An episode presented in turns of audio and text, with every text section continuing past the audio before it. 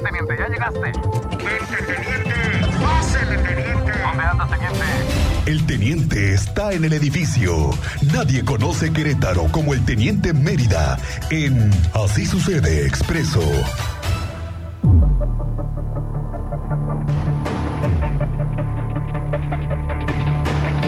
Teniente Juan José, ya está aquí el señor Rodrigo Mérida, el teniente Mérida. Ya está aquí con nosotros cuando son las 2 de la tarde con 25 minutos. Teniente Mérida, seguimos con el tema infortunado. Sí, Juan José, muy buena tarde. Buena tarde, Cristian. Bienvenido, A nuestra teniente. audiencia, muy buena tarde para que demos más o menos el contexto que ayer ya se declararon las autoridades de educación, presidente municipal del Marqués, el gobernador y más aparte lo que hemos investigado en relación a esta posibilidad de aplicar el operativo Mochila. Hace unos momentos tú también platicabas con la diputada Beatriz Marmolejo Así es. y ella también te indicaba que es que no está permitido, es, Eh, ¿no? Es no- anticonstitucional. no es viable, ¿verdad? No es Legalmente viable. no es viable. Legalmente no.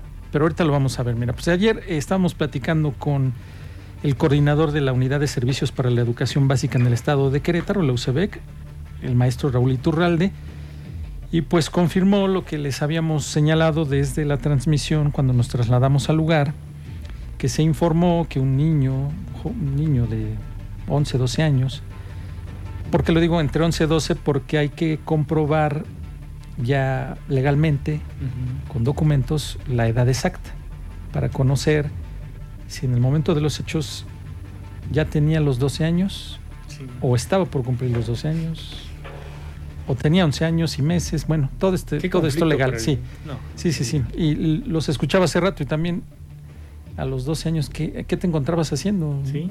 A los 12 años. Pero bueno, bueno. Al respecto, el coordinador de la UCEBEC señaló esto en su declaración el día de ayer en la tarde. Vimos el reporte de la escuela Miguel Hidalgo en Miranda, municipio del Marqués, efectivamente.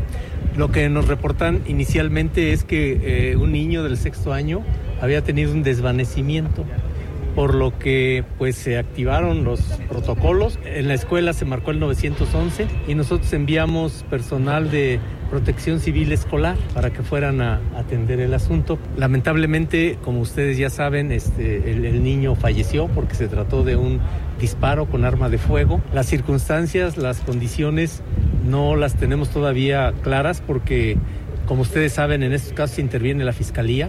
Pues eh, lo que me reportan es que también el niño que está siendo señalado como posible responsable o como este también te tuvo una crisis este nerviosa si fue al interior del salón. El reporte que tenemos es que estaban en clases, la maestra estaba de espaldas porque estaba escribiendo en el pizarrón y este cuando ocurrió la, la situación.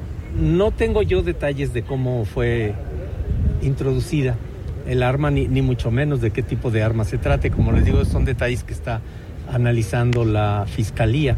Las revisiones de mochila, ustedes saben que es necesario que nos organicemos con los padres de familia, porque eh, también se considera violatorio de un menor revisarle su mochila sin la presencia de los. En estos casos el protocolo marca que hay que llamar al 911, lo primero, cuando se considera que hay alguna lesión de cuidado, eh, y después avisar a los padres.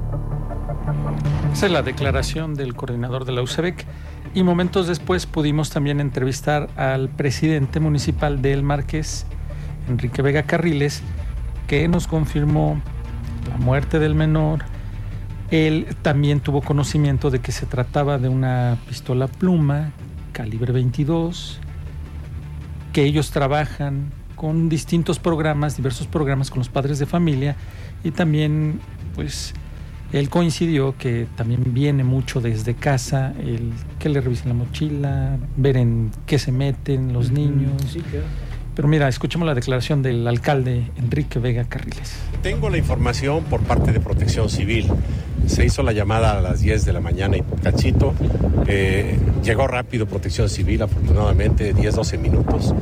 Eh, trataron de reanimar al, al chico que estaba herido. Sí, lo encontraron con vida, estuvieron un buen rato tratando de reanimarlo, pero bueno, no fue posible, al final murió.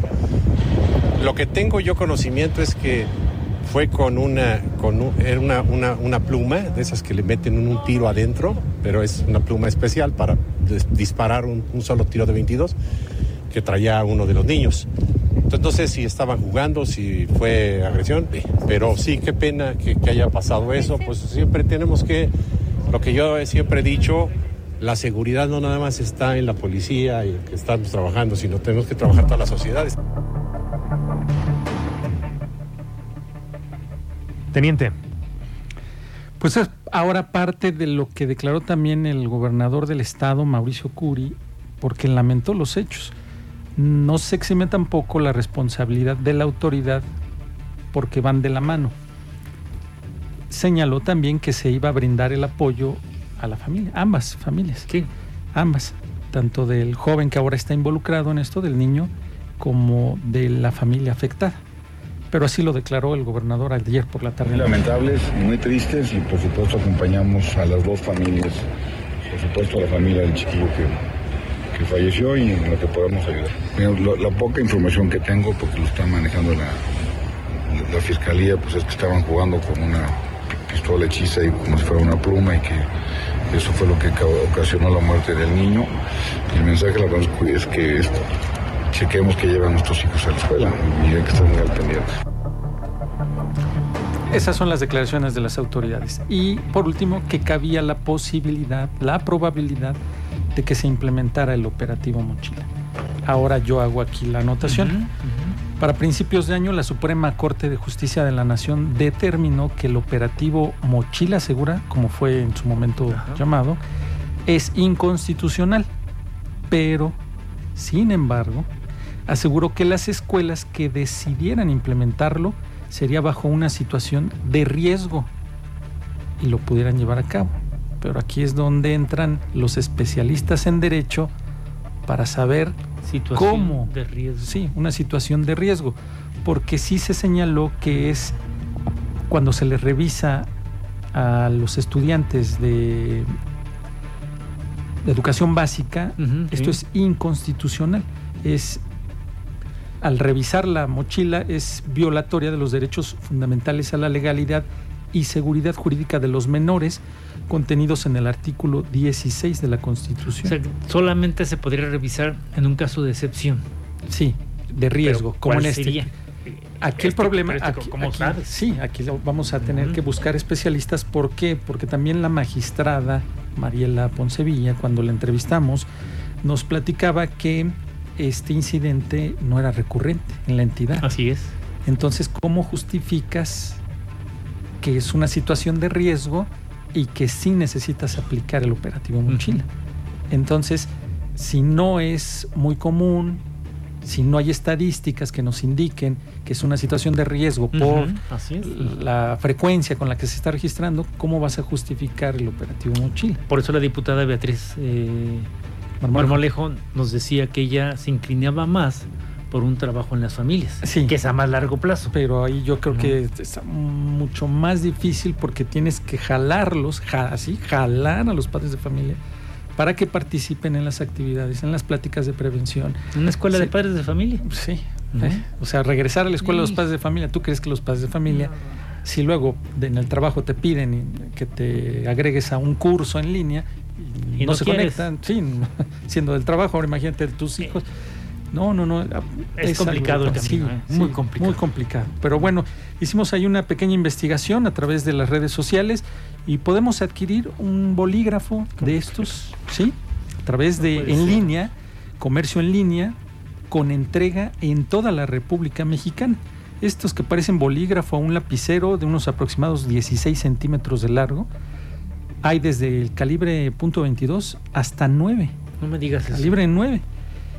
Te voy a platicar más o menos sitios como Mercado Libre, AliExpress o Etsy que ofertan este tipo de productos con entregas en todo el país, además de redes sociales como las plataformas ya conocidas de Facebook o YouTube, donde su venta es de cierta manera camuflajeada a través de otros productos o como un simple bolígrafo. Qué bárbaro. Su precio ronda, oscila entre los 900 y los 1500 pesos y en ocasiones son ofrecidos como artículos tácticos o de defensa personal. Mira, ahí sí se debería de legislar.